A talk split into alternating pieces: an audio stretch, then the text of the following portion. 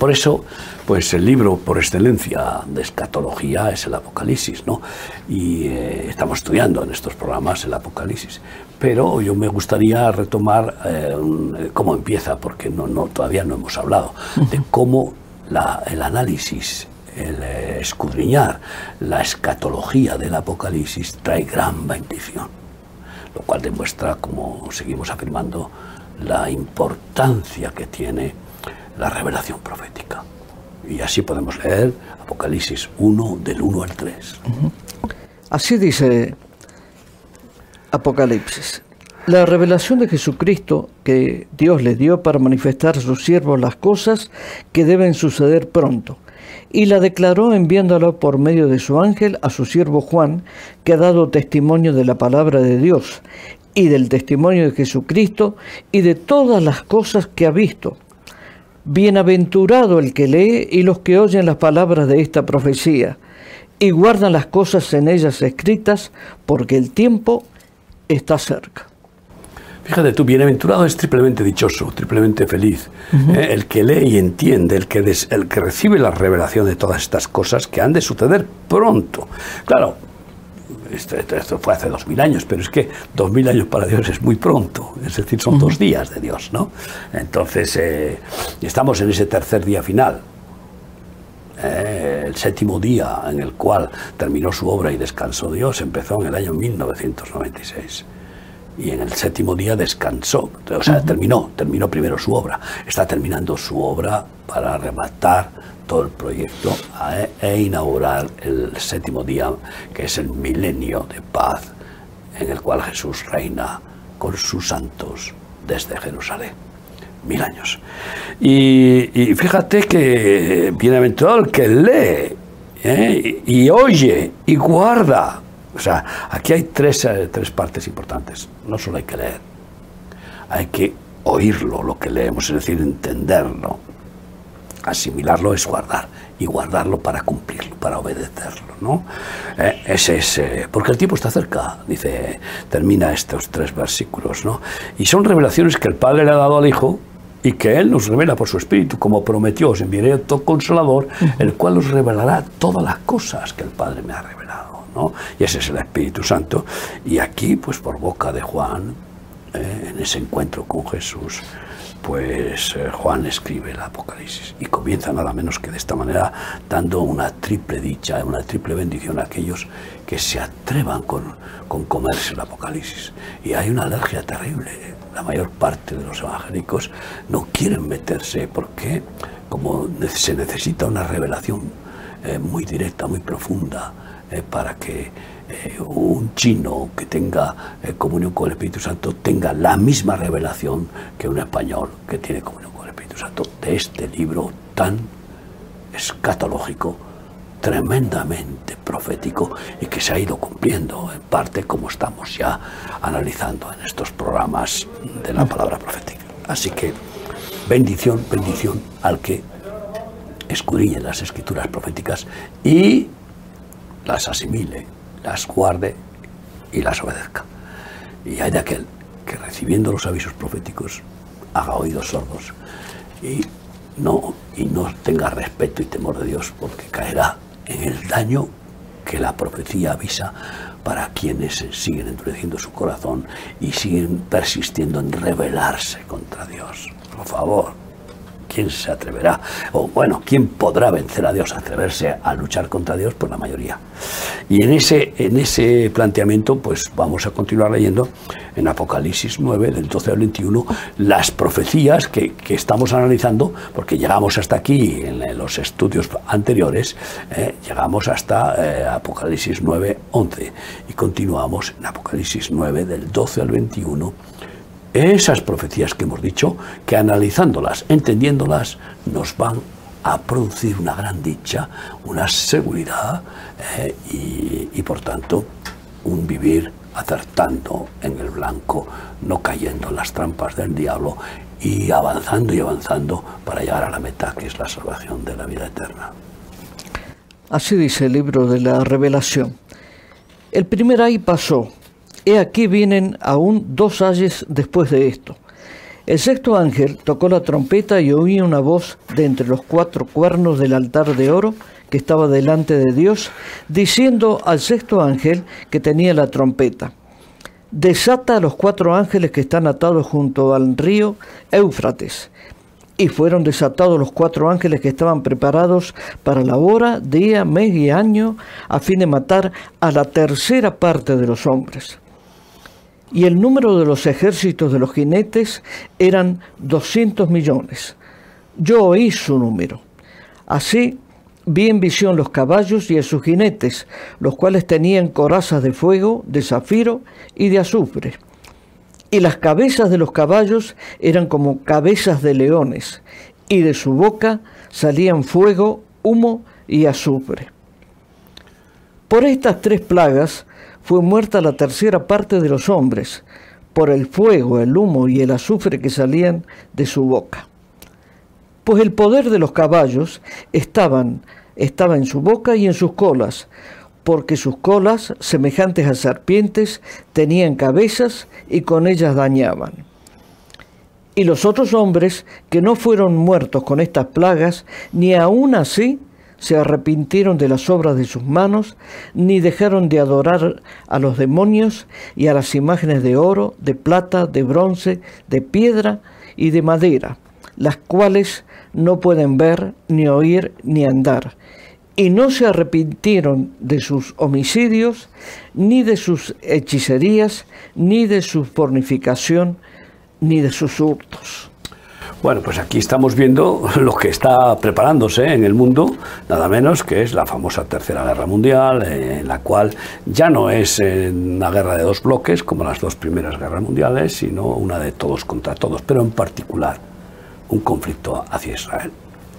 Y eh, pues porque es el, conflicto perpetuo, eh, que no se resolverá hasta que Cristo mismo no lo resuelva, aunque el anticristo último firmará un pacto falso con Israel con años y a los tres años y medio lo incumplirá. Ese pacto se llamará el pacto con la muerte. Pero vemos aquí eh, cómo desata, por orden de Dios, cuatro ángeles que están atados eh, en, los tres, en los cuatro polos del Éufrates eh, para que vayan por toda la tierra y, qué es lo que van a hacer.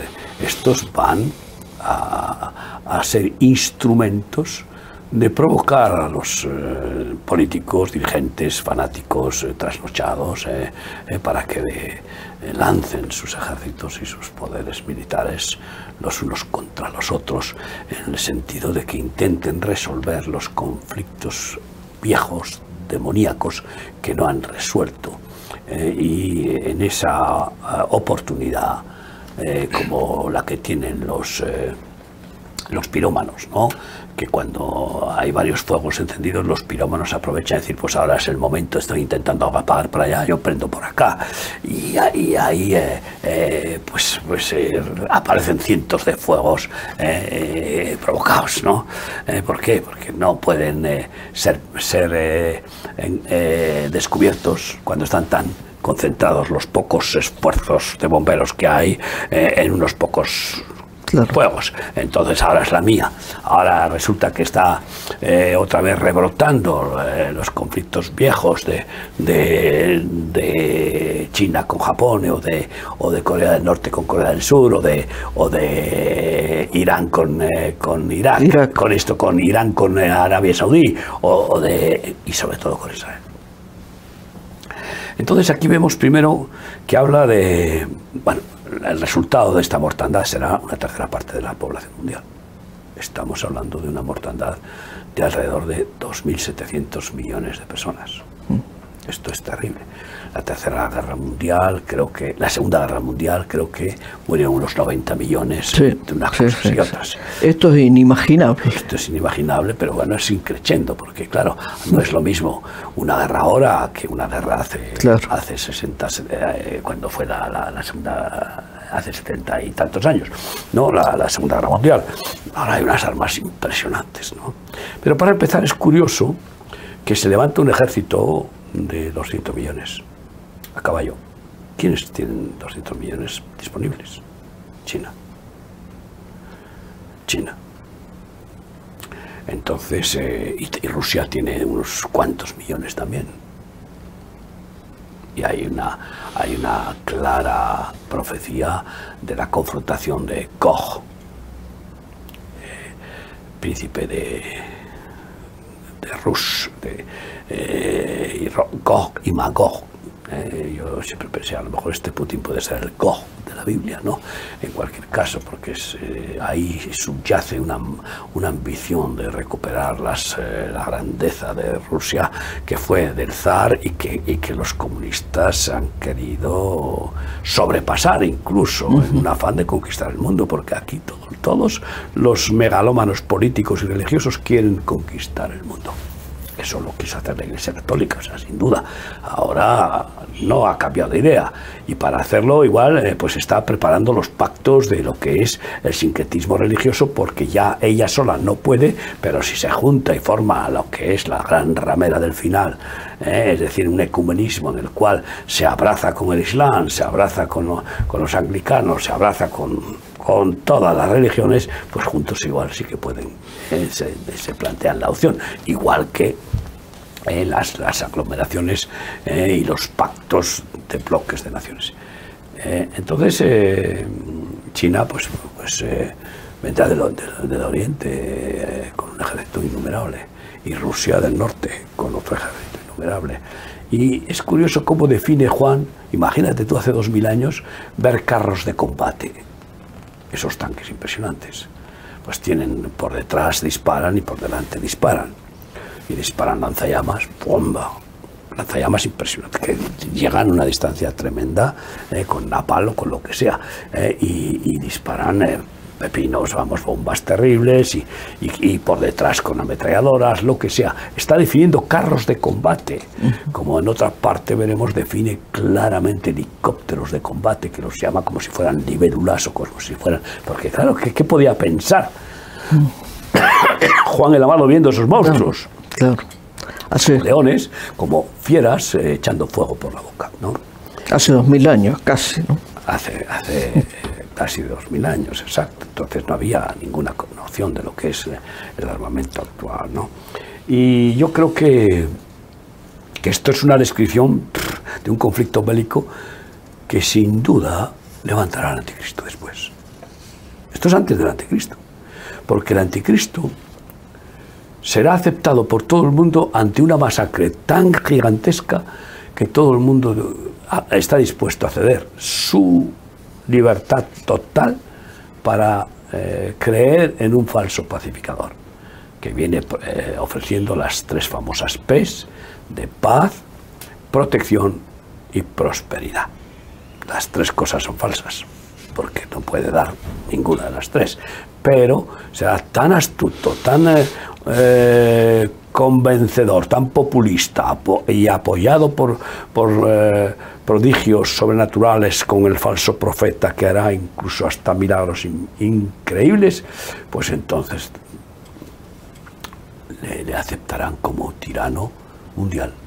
Y ese es el plan de los Illuminati para el nuevo orden mundial, levantar al último anticristo para que toda la humanidad esté sometida a los, a los sabios descendientes de Salomón, que es una de las áreas principales de la cienciología del movimiento eh, masónico y de los Illuminati, ¿no?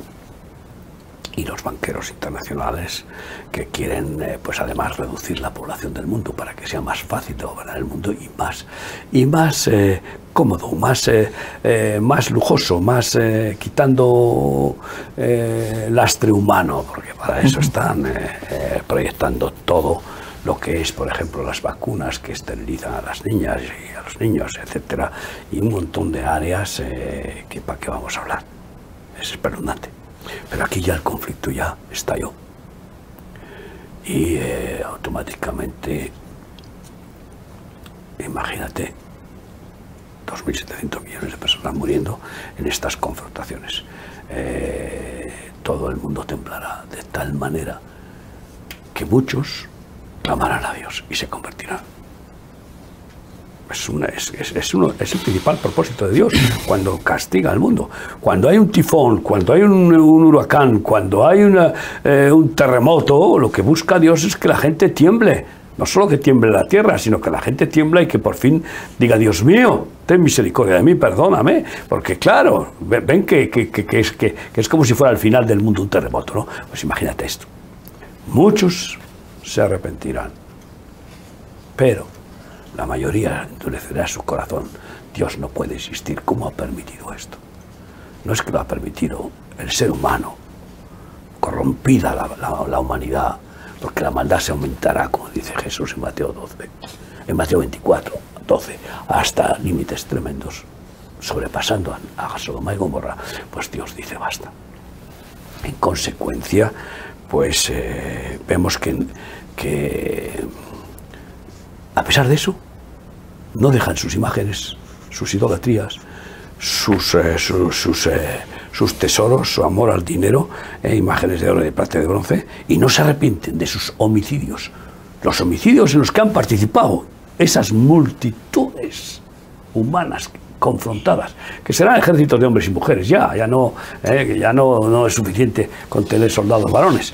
Y, y bueno, la masacre increíble. Y muchos, una gran parte, yo diría la mayoría, no se arrepienten.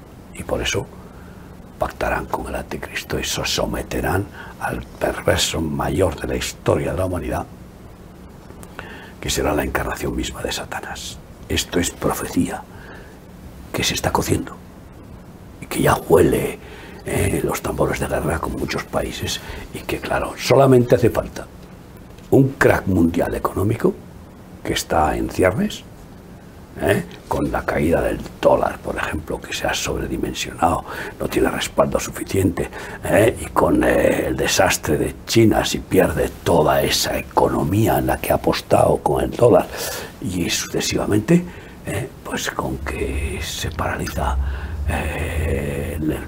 esta globalización, revienta este globo, pues automáticamente el caos está asegurado. Y como todos los males son por amor al dinero, al venir el conflicto bélico, vienen estas guerras increíbles para conquistar los bienes de otra nación.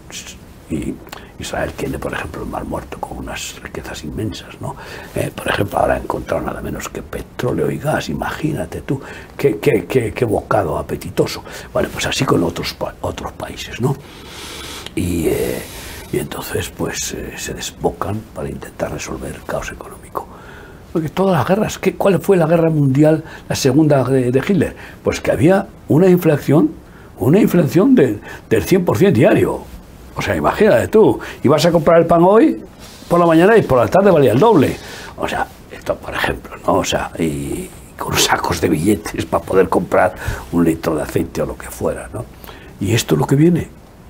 Y ahí está escrito, y sucederá.